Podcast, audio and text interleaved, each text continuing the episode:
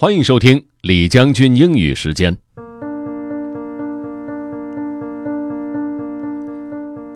各位好，今天和大家一起来说一说，呃，抱怨或者是投诉啊。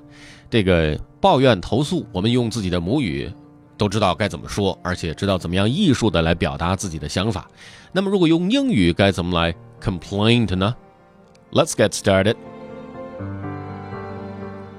How to make a complaint in English by Alice Bryant.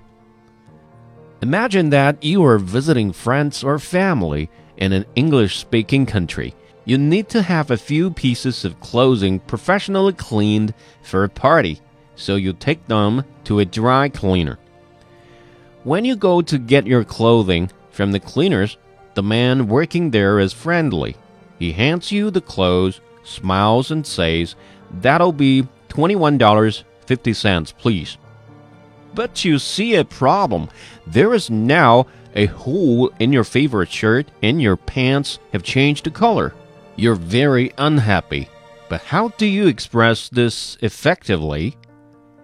Most of us do not enjoy complaining, but sometimes we must do it to get a solution. An effective complaint often has three steps explaining the problem, stating your feelings, and asking for action. First, explain the problem. The first step is to explain the problem. To do it effectively, you must use polite, respectful language. In English, polite language is usually indirect. For example, if you are at the restaurant and the server forgets to bring your drink, saying, You didn't bring my drink, may be too direct. It may sound critical and cause the server to become defensive. So, here are a few phrases you can use to politely explain your problem. Let's start with Oh, hi, I think you may have forgotten to bring my drink. Here is another opening line Hi, how's it going?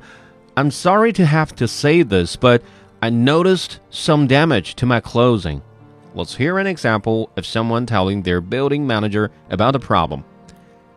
Hi, Vanessa. I'm sorry to have to say this, but there is still a mouse problem in my apartment. There has been an issue for three months now. It is unacceptable that the problem hasn't been solved. This was a continuing issue, so the speaker used step two, but again, use your best judgment to decide whether the step is needed. Third, ask for action. The third step is to ask for action to be taken on the problem. This is an important step. Some people do step 1 and 2 but forget step 3. Depending on who the listener is, you or they may need to ask someone else to take action. In such cases, ask for the store's manager. Here's how you can do that in person. Could I speak with the manager? And by phone, could you please redirect my call to the manager? Other times, the listener can solve the problem themselves.